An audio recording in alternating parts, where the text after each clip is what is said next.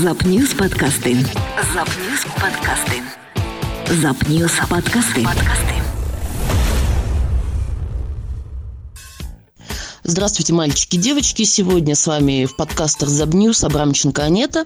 И мы с вами поговорим о теме бытового насилия. Точнее, о принятии закона, о его профилактике.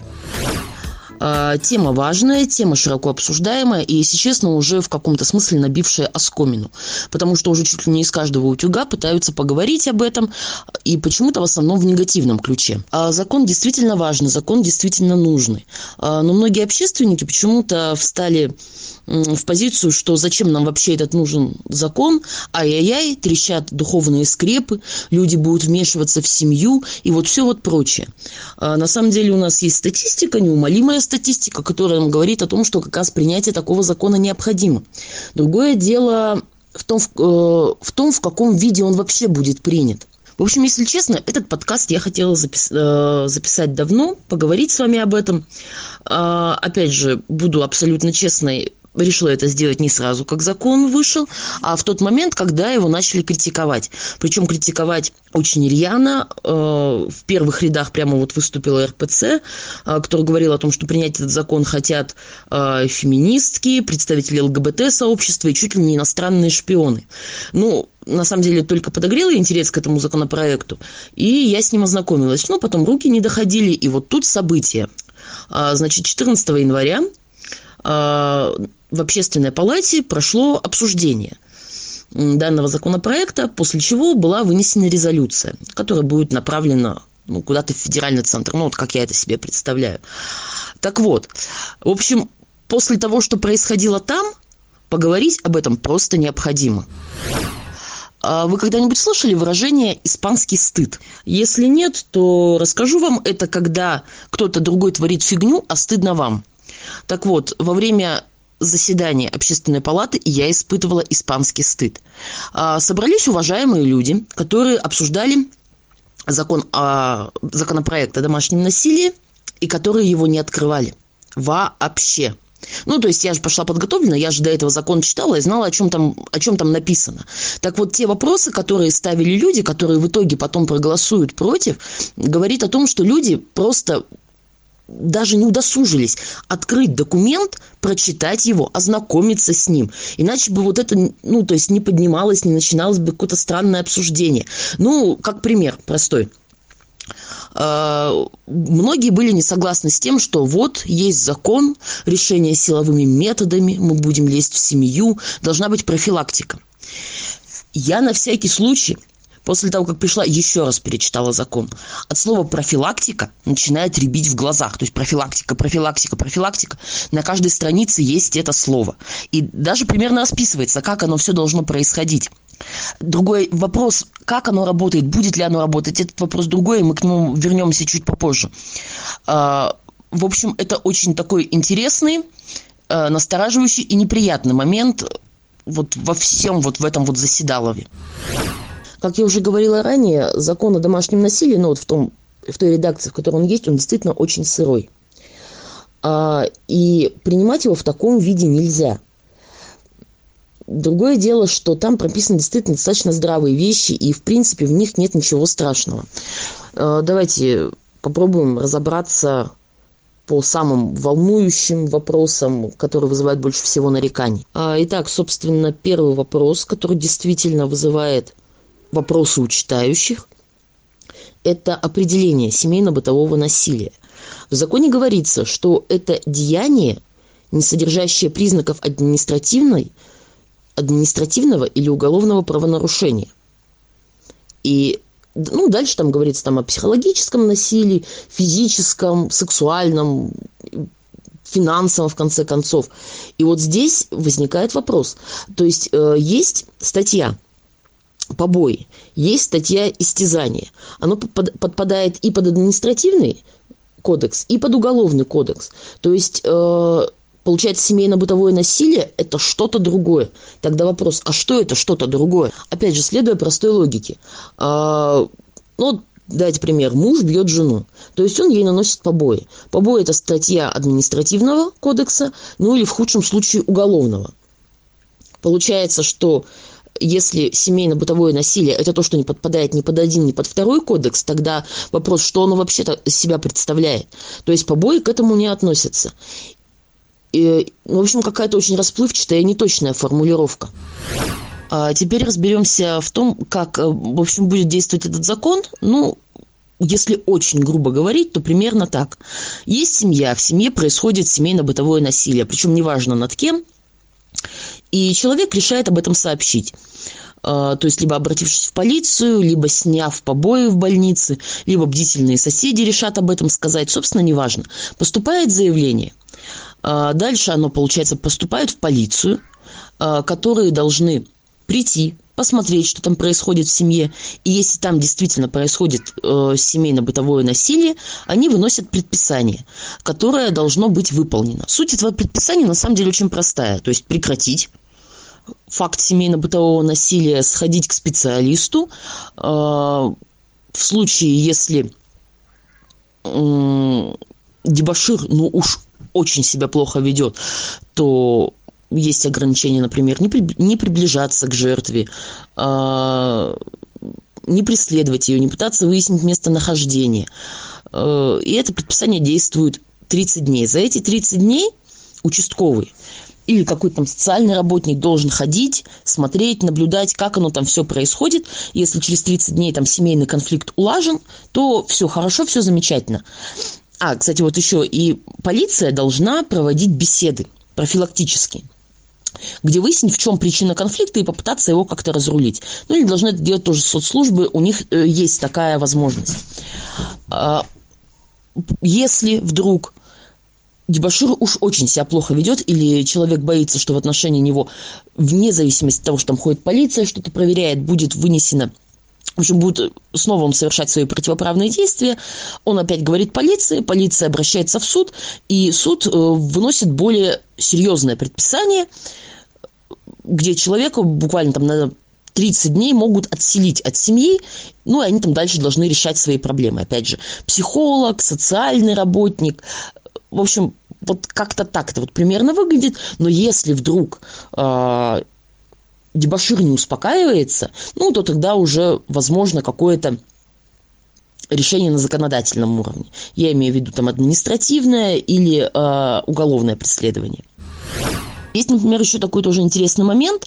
Э, например, мужчина избил свою жену, она выбегает в слезах, в соплях, там, не знаю, вот в чем мать родила, и она может отправиться в реабилитационный центр. То есть в законе об этом постоянно говорится, и такое ощущение, что они обязательно должны быть. Вот на встрече, э, кстати, в общественной палате говорили, вот нужно создавать такие центры. Конечно, такие центры должны быть созданы, и в законе говорится об этом, но говорится как о факте уже совершенном. То есть, по сути, человек, который подвергся насилию, он уходит в этот центр, он там находится, он там живет, он получает правовую помощь, э, правовую поддержку, э, получает реабилитацию, с ним работают психологи, с ним работают социальные работники. То есть ничего страшного, никаких чертей с рогами, которые рисуют противники этого закона, нет.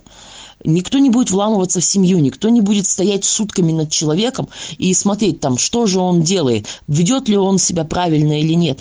А, в общем, грубо говоря, люди отселяются друг от друга, ну, могут отселиться. Женщина может уйти от мужчины там и жить в этом реабилитационном центре какое-то время, пока проблема будет не решена. И оба посещают социального работника, посещают психолога, который решает их проблему, находит ее корень и собственно, на этом конфликт должен быть исчерпан. Вот так вот примерно выглядит этот закон. Э, вот еще один момент, которого все очень сильно боятся. Есть список организаций, которые должны участвовать в разрешении конфликта. И здесь нет абсолютно ничего нового. А, там входит Туда входит э, полиция, соцзащита, прокуратура, уполномоченные по правам ребенка, по правам человека. Из новых это власти различных уровней и НКО.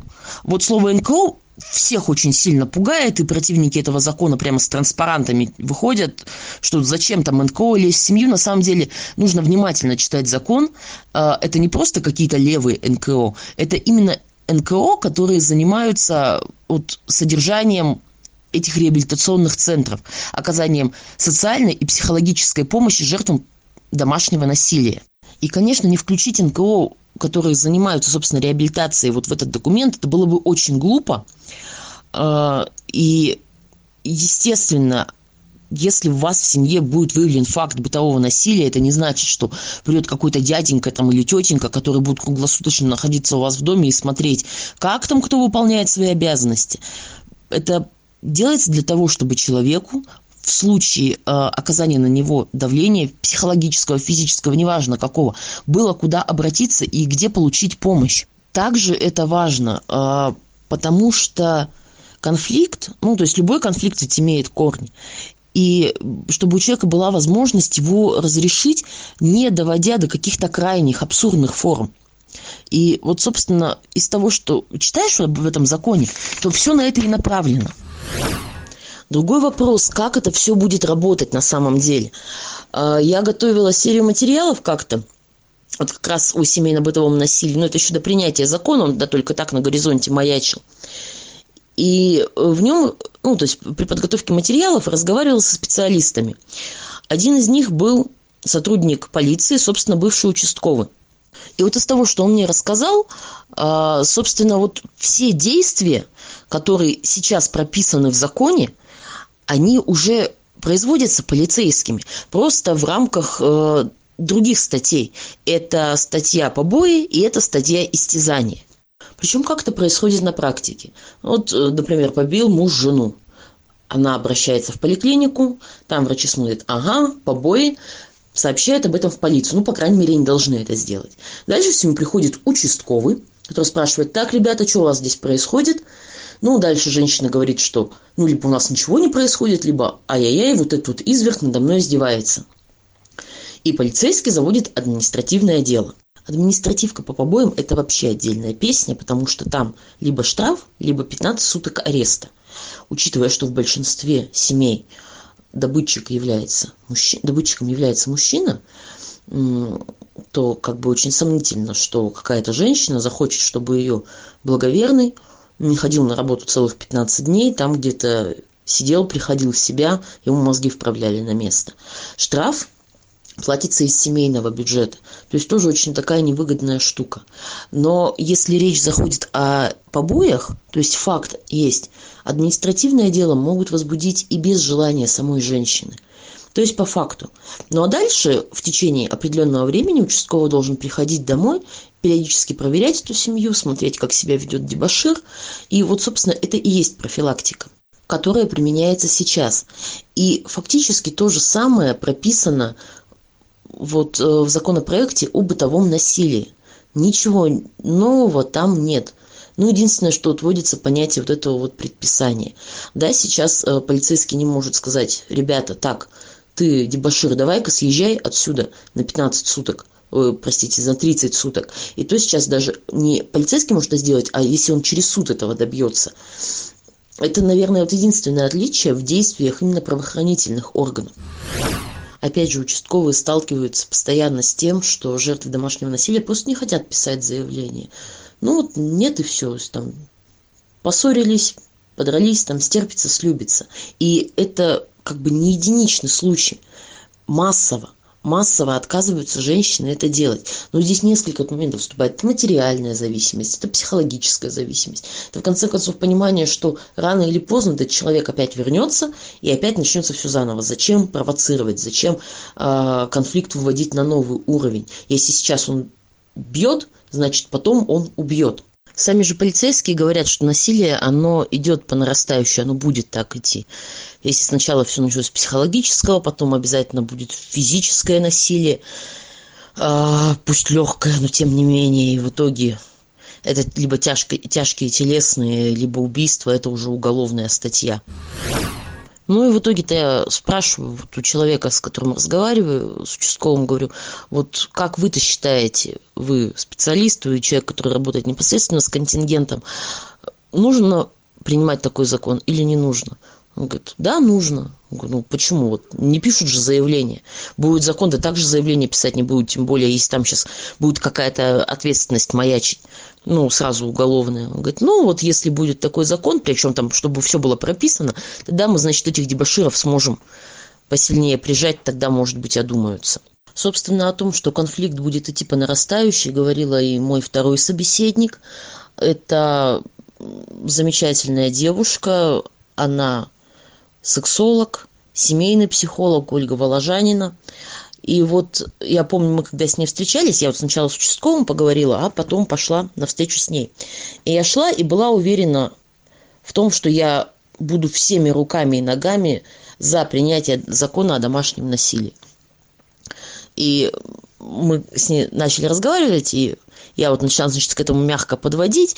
Она поняла, куда я клоню, говорит, погоди, вот я сейчас расскажу, а потом посмотрим, что ты скажешь, поменяется твое мнение или нет. Мы говорили где-то около полутора часов, и да, мое мнение поменялось. Ну, собственно, вот сейчас пару слов об этом. Но если мы говорим о конфликте мужчины и женщины, то нужно разобраться в механизмах, которые заставляют мужчину проявлять насилие и которые заставляют женщину терпеть это насилие. Здесь, конечно, на первом месте будет идти употребление алкоголя. А, как говорила мой собеседник, неважно человеку вот в такие моменты, когда он пьяный и невменяемый, на кого поднимать руку. То есть это будет женщина, это будет ребенок, это будет старик, это будет э, родитель, это будет э, какой-то другой мужчина. Абсолютно неважно, это будет все под действием алкоголя.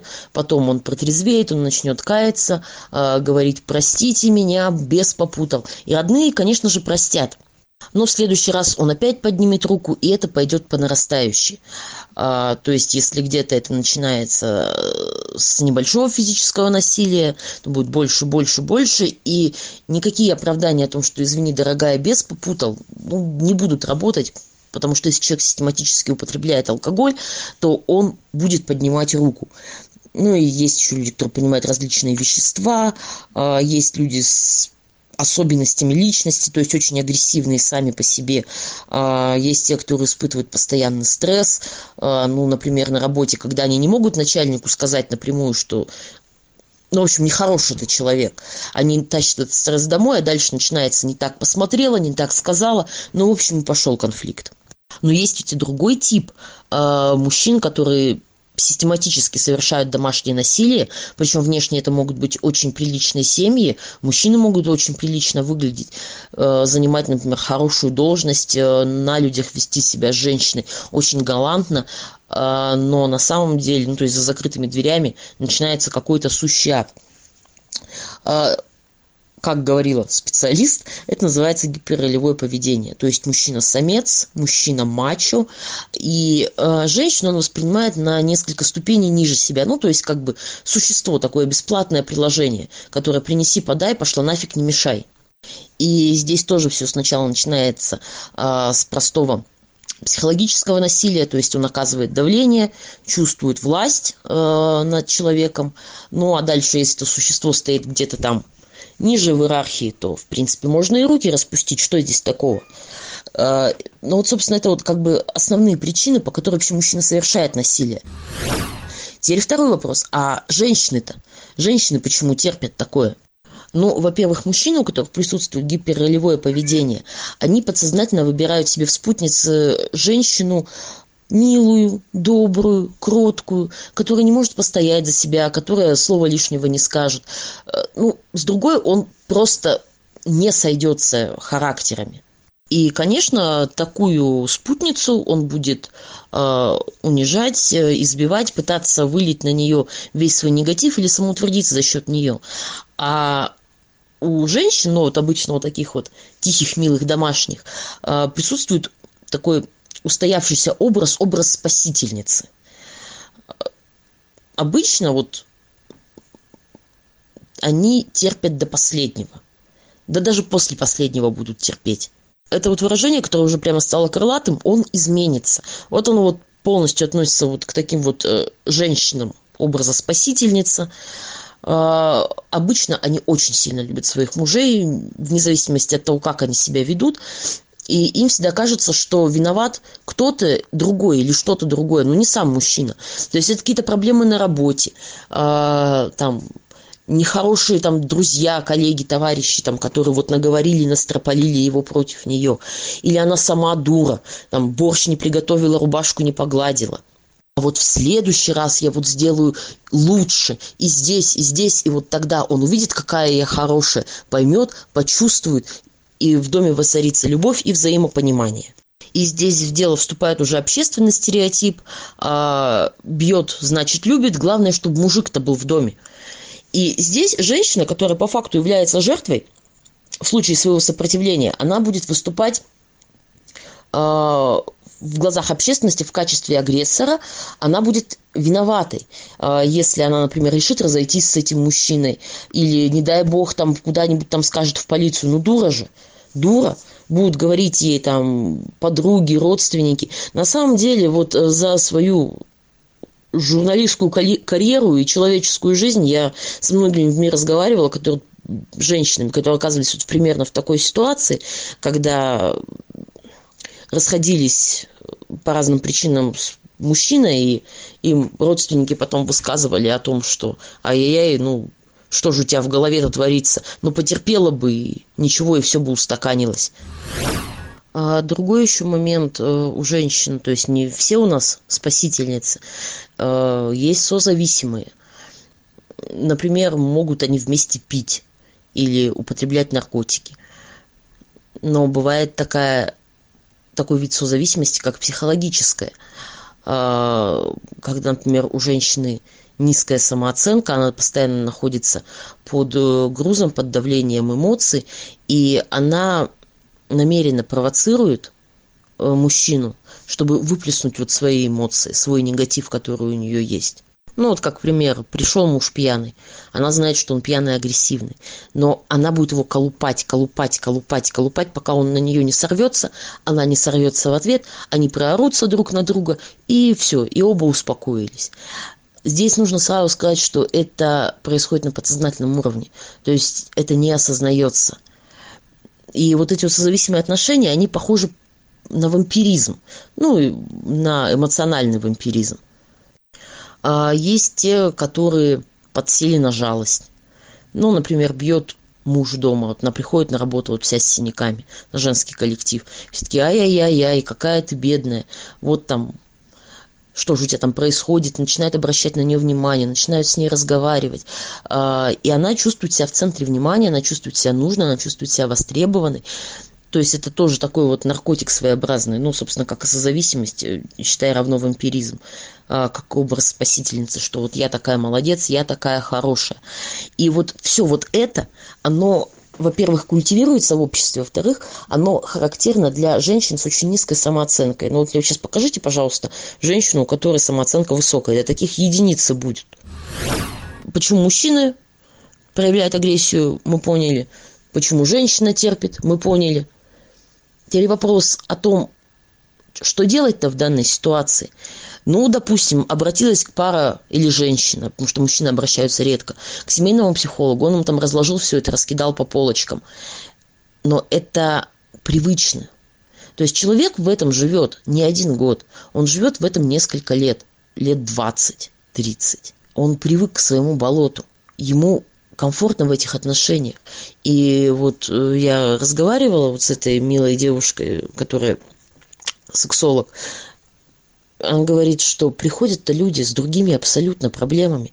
То есть их не волнует то, что... Женщину не волнует, что это муж сбивает или что они там постоянно ругаются. Они приходят лечить депрессию, да что угодно. Только вот не бороться вот с созависимыми отношениями. А когда это всплывает и говорит, вот давайте, вот давайте мы вам поможем. Ну нет, вот лечите мою депрессию. Ну отлично, поговорили. Нет, понятно, что есть действительно страшные случаи насилия, а, когда мужчина преследует женщину, избивает ее до полусмерти. Но это скорее исключение, чем правило. В основном это вот такое вот тихое бытовое насилие, а, которое как бы не устраивает стороны, но которое как бы стороны-то и устраивает. И закон вот этот домашнем насилии, о его профилактике, он э, нужен в первую очередь тем, кто испытывает крайние, наверное, формы насилия когда они не могут уйти от женщина не может уйти от мужа, потому что она э, боится, опасается за свою жизнь. И ей вот просто некуда пойти, некуда податься. А тут есть тот вот закон, э, который поможет э, ну, хотя бы какое-то время перекантоваться, там, изменить свою жизнь. Э, при этом она будет, ну, защищена и, с правоохрани... и со стороны правоохранителей. И мы говорим о массовом насилии, ну, когда э, как говорится, муж жену не бьет, а слегка поколачивает то здесь все очень сложно. Конечно, что-то делать с этим надо. Вопрос в том, что большинство-то с этим делать ничего не хотят. И вот будет принят этот закон, ну вот предположим, что вот, вот приняли завтра вот в том виде, в каком он есть. Вот его обяжут ходить вот на эту вот э, профилактику, беседовать со специалистами, с психологами, социальными работниками. Но невозможно достучаться до человека, который не хочет, чтобы до него достучались. Его все устраивает, ему комфортно. То же самое, например, женщина, которая покивает, походит, они вернутся и продолжат дальше вот это вот все творить еще опять же представляем, да, вот приняли этот закон, кто будет проводить эту профилактику? Это какую армию специалистов нужно подготовить? Грамотных специалистов, а не абы каких. То есть это нужно несколько семейных психологов, это э, нужно очень много э, социальных работников. Будет такая возможность или нет? Мне кажется, что нет. Ну, то есть закон-то могут принять на бумаге. У нас до хрена законов, которые работают на бумаге и которые в реальной жизни не работают. То есть в такой редакции, в которой он есть, это будет э, очередной мертворожденный закон. Так, еще одна маленькая ремарочка, и будем, наверное, закругляться. Э, дети. То есть закон-то обычно подразумевает, что семейно-бытовое насилие – это насилие мужчины над женщиной. Но есть же еще и дети. Это очень сложный момент, действительно сложный. Понятно, что ребенок не сможет написать заявление, потому что заявления принимаются либо от лица достигшего 18 лет, либо от э, опекуна или законного представителя. Но сосед, например, услышав крики за стеной или э, учитель в школе, увидев там у ребенка побои на руках, он сможет принять какие-то меры. И те, кто говорят, что э, вот, э, значит, что такое насилие над ребенком, вот я там заставил его помыть полы, дал подзатыльник, считается ли это насилием, причинил ли ему морально-нравственные страдания. Ну, давайте мы не будем впадать в крайность. Ну, естественно, нет. То есть, хорошо, допустим, э, вы пытаетесь заставить делать ребенка уроки, ребенок не хочет делать уроки, у вас скандалы, вы кричите друг на друга. Хотя, опять же, вопрос почему вы не можете поговорить, но это уже вопрос как вам, как к родителю, о воспитании ребенка. Но, допустим, вот вы кричите на друга, и бдительный сосед за стенкой катает жалобу в полицию. К вам приходит полицейский, видит, что семья нормальная, что на побоев нет, вы разговариваете, вы как бы решаете этот вопрос просто по-человечески. Так примерно так большинство законов-то и работает. Вообще, знаете, давайте вспомним а, Откуда ноги растут у этого закона? Почему вообще заговорили об этом, о том, что необходимо принять закон о профилактике домашнего насилия? Ведь проблема-то родилась не вчера и не сегодня. А началось, собственно, все это с резонансного дела сестер Хачатурян, которые убили своего отца. Как они утверждают, что он э, совершил над ними физическое, психологическое и даже сексуальное насилие. И вот тогда общественность заволновалась и начали говорить. И вот, собственно, в таком виде закон был принят. Если честно, мне это напоминает принятие э, закона о защите животных. То есть закона, который принят э, под давлением, от, ну, под народным давлением. Ну, приняли закон о защите животных. И что? Как часто он применяется? Ну да, теперь хозяина, который издевается над своей животиной, можно наказать, можно привлечь к ответственности. Вопрос, как часто это делается. Там вот э, тот закон, вот о котором я сейчас говорю, ну, про домашних животных, он настолько дырявый. То есть вот сейчас, когда его начали выполнять на практике, там очень много пробелов. Там вот э, начиная от э, содержания этих животных до стерилизации, там прописано, что, например, их 6 месяцев нужно содержать. А что делать после шести месяцев? А никто не знает, а в законе это не прописано. Но, тем не менее, закон принят. И, по сути, закон о домашнем насилии – это тот же самый, вот точно такой же закон. То есть он принят э, под давлением общественности, но он абсолютно не проработан. Резюмируя вообще все, все, все, все вышесказанное, хочу сказать о том, что да, принять закон нужно, но не в том виде, в котором он есть. А внимательный слушатель, который еще помнит, э, с чего вообще начинался подкаст, скажет, ну а что я там возбухаю на общественную палату. Вон вроде же сказали, что да, закон в таком виде мы принимать не будем, плохой закон. Вопрос-то стоит в том, почему мы его не будем принимать. Закон потому что недоработан, актуален, ну, по-настоящему недоработан. Или потому что э, нам просто не нравится вот такой закон, мы в нем не разобрались, мы его никогда не видели, не читали, но мы против. Баба Яга против. Отлично. Это то же самое, что говорить, что а давайте мы не будем строить самолеты, они падают. Не, не говорить о том, что давайте мы, значит, э, будем делать перелеты безопаснее. Нет, просто не будем пользоваться самолетами, потому что они плохие. Вот просто вот так вот и точка. В общем, такая себе мотивация. Спасибо всем, кто дослушал этот подкаст до конца. Ребят, вы реально герои. Пишите, комментируйте. С вами подискутируем с удовольствием. А, с вами была Абрамченко Анета. Пока-пока. Запньюз подкасты. подкасты. Это был подкаст на Запньюз. Ищите нас и слушайте ВКонтакте, SoundCloud, Google Подкаст и Яндекс Подкаст.